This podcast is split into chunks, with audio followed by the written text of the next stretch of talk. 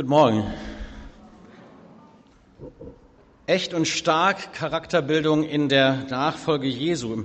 Im letzten Jahr haben wir als Paulusgemeinde, das seht ihr bereits hinter mir, uns intensiv mit der Bibel auseinandergesetzt. Sein Wort, dein Ja war unser Motto und wir haben euch als Gemeinde herausgefordert, motiviert mit großer Erwartung, Ausdauer und Neugier Gottes Wort zu lesen, wieder neu zu lesen oder zum ersten Mal intensiv sich damit zu beschäftigen. Das soll natürlich 2015 nicht aufhören. Klar, das war so ein Katapultstart für Weiterlesen, Weiterstudieren, tief eindringen in das, was Gottes Wort uns zu sagen hat. Aber für das gerade begonnene Jahr hat Gott uns als Gemeindeleitung ein weiteres Thema sehr wichtig werden lassen. Jüngerschaft oder einfach die Frage, wie lebe ich als hingegebener Nachfolger unseres Herrn Jesus? Das ist ja, ihr erinnert ich euch wahrscheinlich oder hoffentlich, der Leitsatz unserer Paulusgemeinde. Ein erklärtes Ziel in allem dem, was wir tun. Wir wollen, dass aus Menschen, die Gott fern sind, die Gott nicht kennen, hingegebene Nachfolger Jesu werden. Für die, die schon länger zu uns kommen, ist das Alter, läuten jetzt die Glocken. Aha, da war doch mal was. Genau, Jüngerschaft, einer der fünf Werte, äh, die wir vor ein paar Jahren mal so als grundlegende Schwerpunkte unseres Selbstverständnisses als Paulusgemeinde in Bremen definiert haben. Wer die anderen vier jetzt gerade nicht so auf dem Schirm hat, der muss heute einen Kaffee trinken gehen in unserem Gartenkaffee, denn da sind sie in die Glasscheiben mit eingefräst. Unsere fünf Werte Jüngerschaft, einer davon, soll uns in diesem Jahr in besonderer Weise beschäftigen. Es geht also ab dem heutigen Sonntag um die Nachfolge und wie wir in unserer Nachfolge zu hingegebenen Jüngern Jesu werden. Echt und stark. Charakterbildung in der Nachfolge Jesu, das neue Jahresthema 2015. Ich sage euch ja nichts Neues, das steht ja schon seit langem im Gemeindebrief, oder? Habt ihr ja gelesen, oder? Wisst ihr, Seite 3, sonst nochmal nachlesen. Viele Menschen in der Paulusgemeinde und auch darüber hinaus, Gäste, Freunde, Menschen, mit denen wir es zu tun haben, sehen sich in ihrem Glauben stark herausgefordert. Wenn wir es ernst nehmen, dann fordert uns das Leben, so wie es hier und jetzt und heute gelebt wird, heraus. Wir fragen nach praktischen Hilfen für den Alltag. Wie kann ich als Christ im Alltag glaubwürdig und authentisch, noch so ein Wort, das uns immer wichtiger wird, also aufrichtig leben. Und durch die Predigtreihen, durch die Referate, Aktionen, die in diesem Jahr laufen sollen, wollen wir uns diesem Thema und dem Anliegen nähern und diesem Suchen, diesem Fragen, Hilfe für den Alltag zu bekommen, auch begegnen. Das nehmen wir ernst, echt und stark. Charakterbildung in der Nachfolge Jesu. Mit dem heutigen Sonntag beginnen wir also die erste Predigtreihe und die heißt genauso wie unser Thema jetzt schon mehrfach genannt, bis in den März hinein echt und stark. Was ist denn das, die Nachfolge Jesu? Das ist ja kein stehender Begriff. Ich denke, das ist für jeden Einzelnen, der das mit dem Jesus und mit dem Glauben an Jesus ernst nimmt, ein Prozess, ein Weg mit dem Ziel, Jesus immer ähnlicher zu werden. Ich möchte ihn morgen besser kennen als heute. Ich will im nächsten Jahr gewachsen sein. Wie misst man das? Woran kann man das festmachen? Natürlich, das ist ein Prozess, eine Berufung, in die uns Gott hineinführt, in die wir hineinkommen sollen. Oder wie das mal jemand beschrieben hat, wenn es um unseren Charakter geht, das fand ich ganz schön, sähe einen Gedanken und du kannst eine Tat ernten. Zum Gedanken wird die Tat. Sehe eine Tat und du kannst eine Gewohnheit ernten. Das ist so. Wenn man etwas immer wieder tut, wird eine Gewohnheit raus. Sehe eine Gewohnheit und du kannst Charakter ernten.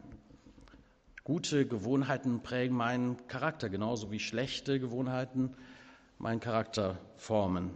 Und dann sehe einen Charakter und du erfüllst deine Bestimmung. Gott hat uns berufen, herausgerufen, ihm ähnlicher zu sein.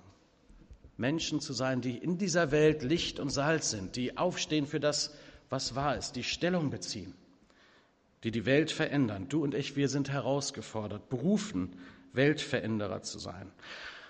Diese Predigtreihen und das ganze Jahr über, da werden wir immer wieder Bücher empfehlen. Heute, wie auch schon im Gemeindebrief, noch einmal die Erinnerung, äh, zwei Bücher, die ich euch empfehlen möchte, parallel zur Predigtreihe zu lesen. Da ist zum einen das Buch von Thomas Herre, da haben wir den Titel geklaut, Echt und stark, kraftvoll glauben und Tiefgang finden. Und das zweite Buch, das so ein Klassiker ist, wenn es um Nachfolge und Ordnung in unserem Leben geht, von Gordon MacDonald, den wir hier sehr schätzen. Ordne dein Leben heißt es. Das habe ich bereits 1991 als Student lesen müssen. Da war das Pflichtlektüre im ersten Semester und ich bin dem Lehrer sehr dankbar, dass er uns das Buch äh, in die Hand gegeben hat. Es hat mir in vielerlei Hinsicht sehr geholfen und mir geholfen, tiefer zu werden in meiner Nachfolge. Also, diese beiden Bücher könnt ihr, solltet ihr, das empfehlen wir zumindest, lesen. Echt und stark. Darum soll es gleich gehen, aber ich möchte jetzt erstmal für uns und die Predigt beten. Vater im Himmel, jetzt danken wir dir dafür, dass du uns begegnest und dass du uns suchst. Wir haben schon Lieder gesungen, die uns das so haben deutlich werden lassen, dass du der Vater da bist und uns segnen möchtest, dass wir kommen dürfen, dass du auch in den Stürmen unseres Lebens da bist, dass du ein fester Halt bist, ein gutes Fundament, auf dem wir unser Leben bauen können, dass wir im Glauben siegreich sein dürfen, mit dir an unserer Seite und in den Krisen unseres Lebens uns trösten dürfen an dem Wissen daran, dass du da bist. Du bist heute Morgen hier mitten unter uns und wir bitten dich jetzt, dass du dein Wort belebst durch deinen guten Heiligen Geist. Gib Gnade zum Hören und Reden. Amen. in der langen Zeit, die ich jetzt schon im Dienst für Gott unterwegs bin, viele Jahre ehrenamtlich in, an verschiedenen Orten und hier in Bremen ja auch schon 20 Jahre hauptamtlich, da habe ich viele, sehr viele Menschen kommen sehen, in die Gemeinde und zum Glauben kommen sehen, aber traurigerweise auch viele wieder gehen sehen, die sich, Menschen, die sich abgekehrt haben von Jesus und der Gemeinde.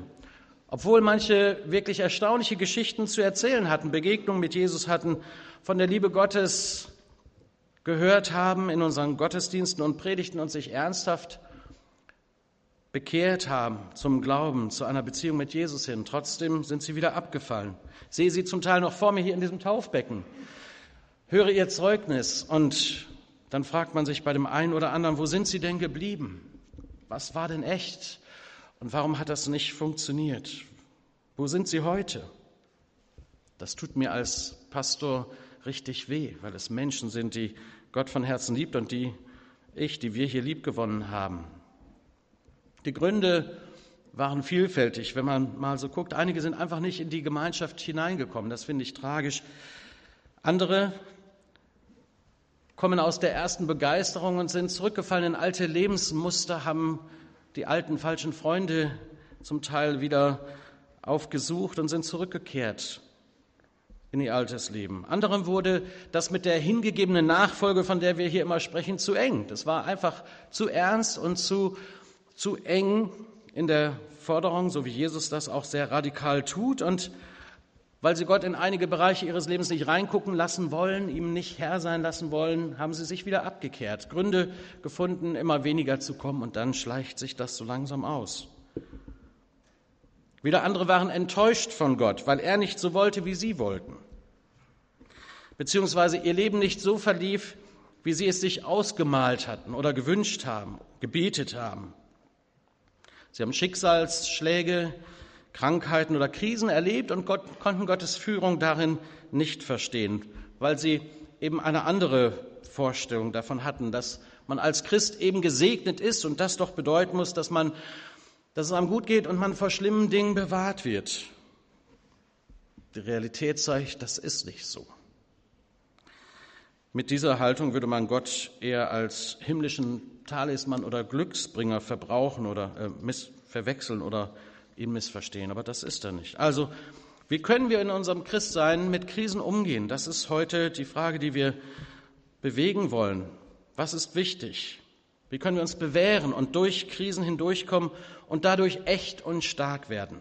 Darum soll es heute gehen. Echt und stark durch Krisen bewährt. Das ist das erste Thema dieser Predigtreihe. Und dazu lese ich uns jetzt zuerst ein paar eindrucksvolle, eine eindrucksvolle Wundergeschichte, die hören wir ja alle gerne, Wundergeschichten aus dem Markus-Evangelium. Markus 4, Vers 35 bis 41, wer das mitlesen will in seiner Bibel. Am Abend dieses Tages sagte Jesus zu seinen Jüngern, Kommt, wir wollen ans andere Ufer übersetzen. Sie schickten die Menschen weg und ruderten mit dem Boot, in dem Jesus saß, auf den See hinaus. Einige andere Boote folgten ihnen. Da brach ein gewaltiger Sturm los. Hohe Wellen schlugen ins Boot, es lief voll Wasser und drohte zu sinken. Jesus aber schlief hinten im Boot auf dem Kissen. Da rüttelten die, ihn die Jünger wach und schrien voller Angst, Herr, wir gehen unter, merkst du das denn nicht? Sofort stand Jesus auf, bedrohte den Wind und rief in das Toben der See, sei still, schweige. Da legte sich der Sturm und tiefe Stille breitete sich aus. Warum hattet ihr solche Angst? fragte Jesus seine Jünger. Habt ihr denn gar kein Vertrauen zu mir? Voller Entsetzen flüsterten die Jünger einander zu. Was ist das für ein Mann? Selbst Wind und Wellen gehorchen ihm. Wir lesen oder hören diese Geschichte hier im Trocknen. Vielleicht ist sie für dich auch schon bekannt und eine Stimme in dir sagt, kenne ich schon. Aber stellt euch das bitte mal richtig vor, was da eigentlich passiert. Was für ein dramatisches Erlebnis. Ich bin mir sicher, keiner der Jünger hat diese Geschichte, diese Begebenheit jemals vergessen. Das war Rettung in höchster Not, Rettung in Lebensgefahr. Hier sehen wir sie, erwachsene Männer, die meisten von ihren erfahrene Fischer. Nun finden wir sie in höchster Panik und in Todesangst. Obwohl sie ein Leben lang auf dem Boot und auf dem See gewesen sind, fordert ihnen dieser Sturm alles ab, was sie jemals gelernt haben. Und ihr ganzes Können und ihr Wissen können dem Wind und den Wellen nicht trotzen. Das Boot können sie nicht retten, es läuft voll und es droht zu versinken. Panik, Angst, Sturm, peitschende See, wie sie gerade in der See Genezareth, da können solche Fallwinde kommen, die bis heute hin sehr gefährlich sind und Opfer fordern. Und Jesus? Jesus pennt kann man sich überhaupt nicht vorstellen. Also mir wäre schon übel geworden, allein bei dem Gedanken, dass ich da liege und das so schaukelt. Aber Jesus schläft den Schlaf der Gerechten, könnte man meinen. Schon ein wenig bizarr, diese Geschichte, die sich so zugetragen hat, diese Szene. Jesus schläft und ich glaube nicht, dass die Jünger ihn wachrütteln, weil sie wirklich erwarten, jetzt soll er mal was sagen und dann passiert was. Ich denke, sie haben ihn, wie wir wahrscheinlich alle, haben sich gewundert, dass er so schlafen kann und äh, wollten ihn schon ein bisschen motivieren, mal mitzuhelfen, ein bisschen Wasser aus dem Boot zu schippen oder äh, die Habseligkeiten zu retten oder sich festzuhalten oder wenigstens vielleicht ein letztes Gebet vor dem Sterben tröstend mit ihnen zu beten. Ob sie wirklich erwartet haben, dass er diese drei Worte spricht, die dann fallen, still, schweige, sei still, schweige und der Sturm legt sich. Und dann lesen wir von einer fast unheimlichen Stille. Die Jünger flüstern. Ihr Entsetzen legt sich nicht. Eben noch hatten sie eine Heidenangst vor dem sicheren Untergang und nun ist es so etwas wie Gottesfurcht, Ehrfurcht vor Gott, die ihnen die Sprache verschlägt. Wer ist dieser Mann? flüstern sie. Selbst Wind und Wellen gehorchen ihm. Ich glaube wirklich, dass sie in diesem Moment zuerst mal richtig erkannt haben, dass Gott mitten unter ihnen ist, dass Jesus Gott ist. An unser Leben angewandt. Wenn die Stürme toben in deinem Leben, dann ist es wichtig, dass du weißt, dass Jesus bei dir in deinem Boot ist dann ist es wichtig, seine Möglichkeit zu sehen und ihm zu vertrauen. Nochmal, wenn die Stürme toben in deinem Leben, dann ist es wichtig, dass du erkennst, dass du Jesus mit im Boot hast. Und ich hoffe, das ist bei dir der Fall, dass Jesus in deinem Leben ist, dass du ihn kennst, dass du ihn hast, dass du ihm vertraust und seinen Möglichkeiten. Wie sieht das bei dir aus? Vielleicht ist es lange Zeit alles gut gegangen, du hattest alles im Griff, du warst gesund und deine Arbeit hat dir Freude bereitet. Dein Geld wird regelmäßig überwiesen, deine Ehe ist intakt und deine Kinder grüßen dich freundlich, bereiten dir Freude, das ist schön. Auf die Frage, wie geht es dir, kannst du ehrlich antworten, gut, mit all dem, was in Ehe, Familie und Beruf auch mal hier und da daneben geht, klar, das ist normal, aber nein, mir geht's gut. Aber dann mit dem einen Mal ist alles anders. Dann zieht der Sturm auf dann tobt es um dich. Alles gerät außer Kontrolle und du drohst zu sinken und ja, du hast Angst. Hast du Jesus in deinem Boot? Ist der Herr deines Lebens? Da ist die Frage, ist dein Lebensfundament, ist der Halt groß genug, stark genug, damit der Sturm, der da aufzieht, dich nicht vernichtet? Am Bild eines Segelschiffes können wir uns verdeutlichen, wie wichtig die Teile des Schiffes sind, die sich unter der Wasseroberfläche befinden. Die, die man eben nicht sieht, die aber maßgeblich dafür zuständig sind, dass das Schiff stabil bleibt und nicht sinkt. Gordon MacDonald schreibt in einem seiner Bücher von einem tragischen Segelereignis. Im Herbst 1992 startet der bekannte amerikanische Segler Michael Plant zu einem Ein-Mann-Atlantik-Überquerungsversuch. Ziel ist ein französischer Hafen. Alles ist perfekt geplant, bestens. Sein Boot, die Coyote, gilt als modernstes Ergebnis internationalen Yachtbaus damals. Plant rüstet seine Yacht mit modernsten Funkfeuertechnik aus. Für die Notrufstation genügen vier kurze Alarmzeichen, um die Position der Yacht zu bestimmen und sofortige, auch mit einbezogene Rettungsmaßnahmen einzuleiten. Alle sind sich einig, hier kann eigentlich nichts schiefgehen. Er startet und zunächst läuft alles planmäßig. Aber nach elf Tagen bricht die Funkverbindung ab. Zunächst ist niemand beunruhigt. Der Wetterbericht hatte schwere Sturmtiefs vorhergesagt. Wahrscheinlich war Plant zu beschäftigt, um mit seinen Leuten in Kontakt zu treten. Außerdem hatten weder Schiffe noch Küstenwache oder Flugzeuge ein Notrufsignal gehört. Tage vergehen. Und dann stellt sich doch tiefe Besorgnis um den Segler ein. Was ist geschehen? Eine riesige Suchaktion beginnt. Schließlich findet man das Boot. Es treibt Kiel oben, 450 Seemeilen nordwestlich der Azoren im Atlantik. Von Michael Plant fehlt jede Spur. Das Rettungsboot liegt halb aufgeblasen in der Kajüte und bei den dann folgenden Untersuchungen, wie das passieren konnte, stellt sich Folgendes heraus. Der erfahrene Hochseesegler Segler hatte einige Sicherheitsfragen sträfig vernachlässigt. Er hatte versäumt, sein neues Funkfeuer bei der Küstenwache registrieren zu lassen. So konnten die Computer seine Seenotcodes nicht erkennen. Als so erfahrener Segler war er sich seiner Sache wohl zu sicher gewesen und hatte seine persönliche Sicherheit auf die leichte Schulter genommen. Das war tödlich. In Fachkreisen war man am meisten verwundert, dass die Coyote Kiel oben trieb. Die Yacht galt als kentersicher. Sie war so gebaut, dass sie eigentlich nicht umkippen konnte, weil ihr Kiel war so schwer, dass er immer in der Lage war, das Boot wieder aufzurichten.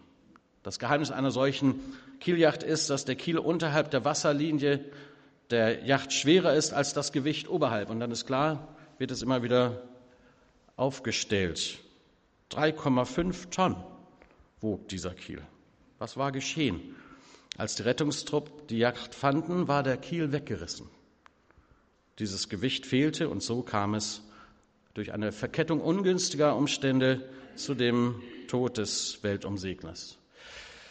Was für eine Geschichte die Stürme des Lebens, sie kommen meist ungeplant und überraschend. Manchmal deuten sie sich an und dann ist die Frage, sind wir darauf vorbereitet, wenn die Stürme kommen in unserem Leben, in unserem beruflichen Dasein, in unseren Ehen, in unserer Nachfolge, in den Herausforderungen, die wir Tag und Tag bewältigen müssen. Immer wieder und irgendwann in ganz unterschiedlichen Böen ziehen sie auf und rütteln uns und unser Leben durch. Es mögen Beziehungsschwierigkeiten sein, finanzielle Herausforderungen, Konsequenzen aus Fehlern, die du getan hast, Krankheit oder Unfälle, so viele Krisen, wie könnten wir sie benennen? Und in den Krisenzeiten unseres Lebens zeigt sich, auf welchem Fundament unser Leben steht, ob unser Kiel tief unterhalb der Wasseroberfläche gut liegt. Im Bild gesprochen, ob wir wirklich glauben und vertrauen, dass Gott da ist und alles im Blick hat, ob wir unser Leben mit ihm geordnet haben. Bist du? Sind wir darauf vorbereitet? Bin ich darauf vorbereitet, wenn die Dinge mal nicht mehr so laufen? Wenn sich das Leben anders entwickelt, als wir das gerne hätten? Wenn die Stürme toben? Dann ist es wichtig, wie es um unser verborgenes Leben aussieht, wie es da bestellt ist, unser Leben mit Gott, unsere Gemeinschaft mit ihm, das, was eigentlich keiner sieht, das, wo einer mal gesagt hat, wer bist du eigentlich, wenn kein anderer guckt? Wer bist du, wenn keiner guckt? Peter Strauch hat ein sehr schönes Buch darüber geschrieben. Das spricht über unseren Charakter. Das spricht über die Wahrhaftigkeit und die Aufrichtigkeit unseres Lebens. Das Leben unterhalb der Wasseroberfläche. Das Zweite, was ich sagen möchte, was unter der Oberfläche liegt, das zählt. Wir sprechen von Glaube mit Tiefgang. Was drunter liegt, zählt. Tief in unserem Inneren, da ist ein Ort. Die Bibel nennt ihn die Seele oder das Herz. Eine geheimnisvolle Dimension, die wir leicht vernachlässigen, weil wir so schnell auf das Äußere und auf das Momentane ausgerichtet sind, auf das, was uns oft auch durch den Alltag treibt, anstatt dass wir ihn gestalten, sind wir oft getriebene Menschen. Gerade in seinem Buch Ordne dein Leben spricht Gordon MacDonald immer wieder von getriebenen Menschen im Vergleich zu berufenen Menschen. Menschen, die sich nur leben lassen, anstatt zu leben. Es geht um unser Herz. Es geht um das, um die Zeit, die ich mit Gott verbringe, die mein Herz vor Gott alleine steht. Wenn die Stürme der Zeit kommen, wenn wir die packen wollen, wenn es tobt, dann muss unter Wasser alles in Ordnung sein. Da muss unser Kiel tief gelegt sein. In den Sprüchen im Alten Testament steht eine Mahnung, die wir oft nicht ernst genug nehmen. Ich werde in ein paar Wochen noch mal intensiv darüber sprechen, aber hier möchte ich den Vers noch einmal nennen. Sprüche 4, Vers 23. Da heißt es, behüte dein Herz mit allem Fleiß, denn daraus quillt das Leben.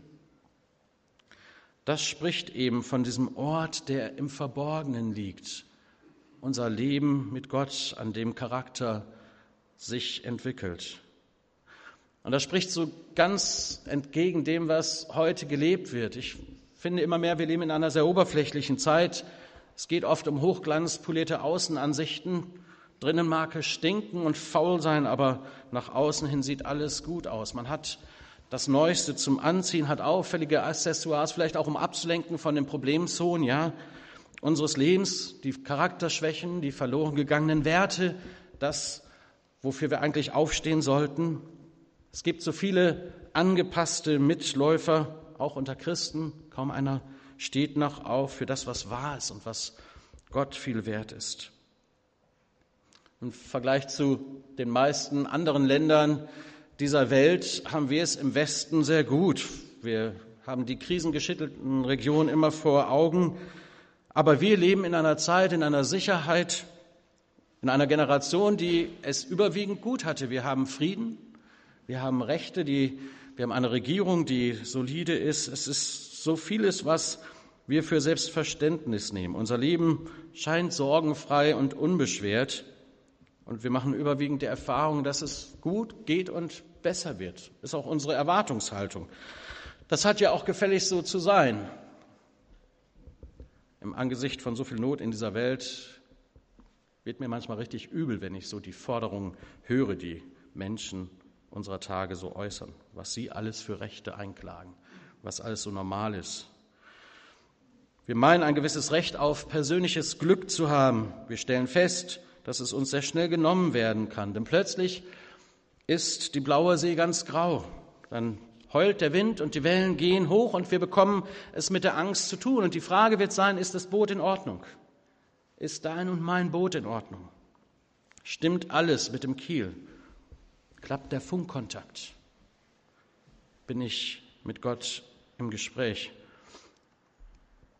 Ein solcher Sturm in unserem Leben zeigt, dass wir nicht alles im Griff haben und vielleicht ist das auch gut so.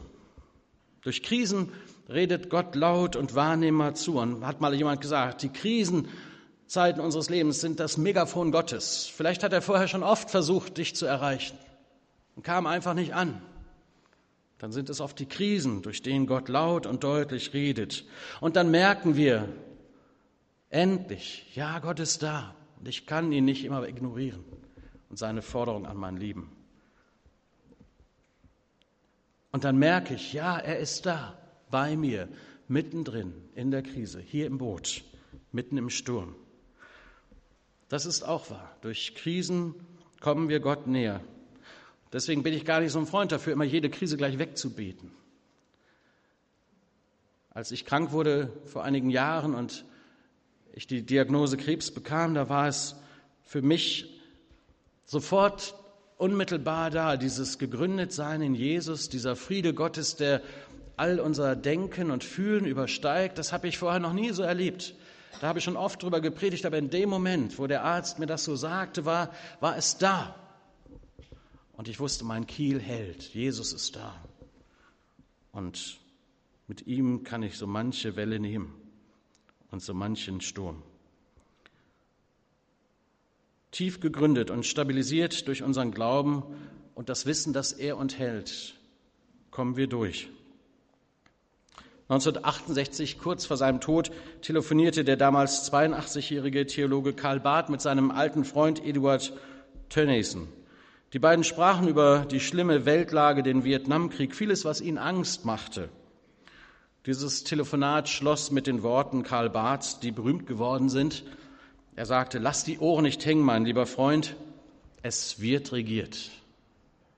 Gott sitzt im Regimente. Das ist eine feste Gewissheit für die, die glauben, die, die den Herrn Jesus kennen. Das ist eine Überzeugung und ein Maßstab einer intakten, verborgenen Welt. Wie ist das bei dir?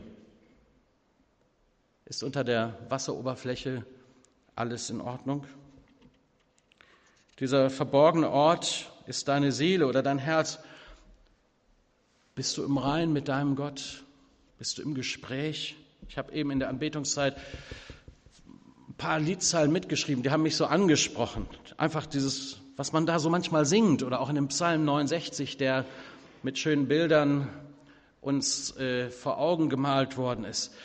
Wenn wir das doch nur begreifen, dass Gottes Wort und Gottes Zuspruch und Gottes Reden da ist und dass es etwas mit uns macht, die Beziehung zu ihm, das vertraute Gespräch, die Zeit, die ich mit ihm verbringe, das lässt uns wachsen. Da wird Glaube gewiss.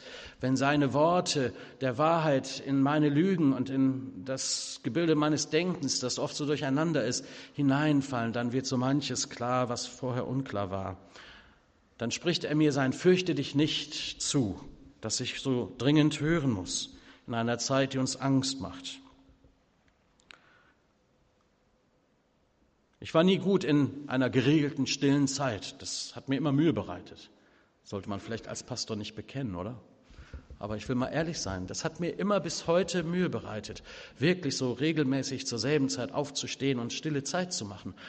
Und, und lange Zeit war es für mich auch ein großer Krampf. Und dann habe ich es mal ganz bewusst ganz gelassen. Aber immer wenn ich dann Zeit habe mit Gott, wenn ich die Bibel aufschlage, mir wirklich auch die Störfaktoren meines Lebens, die ich mir oft selber durch den Laptop, das Fernsehen, das Telefon, die Handy und was uns nicht alles ablenken mag von unserem Funkkontakt mit dem Herrn, wenn ich das mal zur Seite lege und echt Zeit nehme, dann spricht Gott, dann redet Gott, dann tut das so gut, das kann keine, keine Fernsehsendung, keine Lieblingsshow, kein blöder Krimi aufwiegen, was da passiert, wenn ich in der Welt, die unterm Kiel liegt, diesen Ort der Gemeinschaft mit Gott aufsuche und wenn dann ein Sturm aufzieht, dann zeigt sich, ob alles stimmt, gerade dort, wo es sonst niemand bemerkt hätte. Ein letztes, fürchte dich nicht, glaube nur. Wenn wir das, diesen Bibelvers lesen, das ist mein dritter Punkt, wenn wir diesen Bibeltext noch einmal lesen, dann sehen wir am Ende, dass Jesus sagt, warum hattet ihr solche Angst? Habt ihr denn kein Vertrauen zu mir? Warum habt ihr solch große Angst? Habt ihr kein Vertrauen zu mir? Ich, ich glaube, ich hätte mir auch in die Hose gemacht in diesem Sturm. Also bin, bin kein großer, mutiger Kerl. Und diese Frage, die Jesus da stellt, ist in der Situation auch grenzwertig. Aber, Entschuldigung, so empfinde ich das. Aber es ist immer wieder im Wort Gottes zu lesen, dass Jesus uns das zuspricht. Immer wieder dieses Fürchte dich nicht, glaube nur, vertrau mir. Das ist ein Zitat ja nicht aus dieser Geschichte, das habt ihr schon herausgefunden. Wer weiß, aus, welchem, aus welcher Geschichte im Neuen Testament dieser Satz, fürchte dich nicht, glaube nur kommt. Oha, ich, ich kann euch ohnehin nicht sehen durch die Scheinwerfer, habt ihr Glück gehabt. Das ist die Geschichte von äh, Jairus Töchterchen, das Kind, das gestorben war und der Vater, der gesagt hat, Mensch Jesus, komm und mach was. Und dann kommen schon Boten und sagen, das Mädchen ist gestorben, lass den Meister nicht mehr kommen, ist nicht mehr nötig. Und Jesus spricht diesen Satz, fürchte dich nicht, glaube nur. Auch so eine Geschichte. Wunderbar, wundersamer, in der die Kraft Gottes sich manifestiert. Und Jesus zeigt, er hat auch Gewalt und Herrschaft über den Tod. Und das Mädchen lebt, nachdem Jesus es aufsucht. Warum hattet ihr solche Angst? Habt ihr denn kein Vertrauen? Oberhalb der Wasserlinie, da liegt die Angst. Aber was ist unterhalb? In deinem Leben, in meinem Leben? Oft zu wenig. Angst überwältigt uns, lähmt uns. Und wir haben oft der Katastrophe nichts entgegenzusetzen. Und darum brauchen wir auch einander. In dieser Gemeinschaft der Glaubenden. Darum ist Gemeinde so wichtig. Wir sind alle mit ihm und den anderen im Boot. Merken wir, wie wichtig die Pflege der verborgenen Welt ist, aber auch die Pflege der Gemeinschaft mit Bruder und Schwester? Das ist auch so ein Geheimnis, das ich in, aus, diesem, aus dieser Geschichte herausnehme und mitnehme. Es ist so wichtig, dass wir einander haben und die Zeit miteinander verbringen und miteinander beten. Wie oft sind wir zusammen und auch unser Zusammensein ist sehr oberflächlich. Und wo passiert das noch, dass man einfach mal zusammenkommt und dann noch miteinander betet? Man traut sich irgendwie kaum, nicht? Lass uns noch mal beten. Ah, jetzt lässt man Fromm wieder raushängen. Aber es sollte auch unsere christliche Gemeinschaft prägen, dass wir einander gerade auf dieser gemeinsamen Fahrt durch die Ozeane unseres Lebens durch die Höhen und Tiefen, durch die Stürme und die Winde, dass wir da zusammen auch halten und in unseren Hauskreisen, in unseren Gesprächsgruppen, in unseren Familien das wieder entdecken, dass wir auch miteinander beten, miteinander Bibel lesen, miteinander Gott suchen und finden und dann hören. Fürchte dich nicht, glaube nur, vertraut mir doch. Ich bin doch da. Das möchte ich euch so gerne mit auf den Weg geben für diese Predigtreihe. Und dann wird was passieren in unserer Nachfolge. Dann werden wir wachsen und Gott immer ähnlicher sein, da bin ich mir sicher. Amen. Jetzt wollen wir miteinander ein schönes Lied singen, das so schön dazu passt, das von dem Fundament spricht unseres Glaubens. Es ist ein englisches Lied, aber singt es trotzdem gerne begeistert mit My hope is built on nothing less. Meine Hoffnung gründet sich auf Jesus Christus, dem Eckstein